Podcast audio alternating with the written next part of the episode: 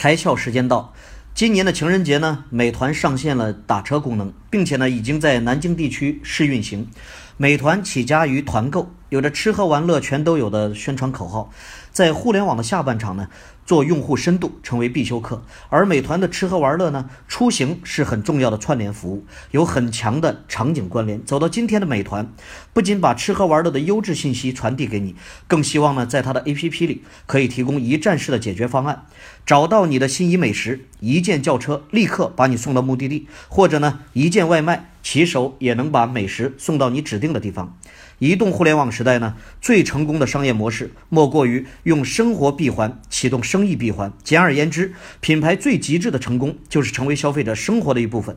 当一个品牌已经深深镶嵌在消费者日常生活之中的时候，商业上的成功还会远吗？今天你开窍了吗？更多节目，请扫描封面二维码，关注公众号“开窍”，和更多小伙伴一起来听故事、开脑洞。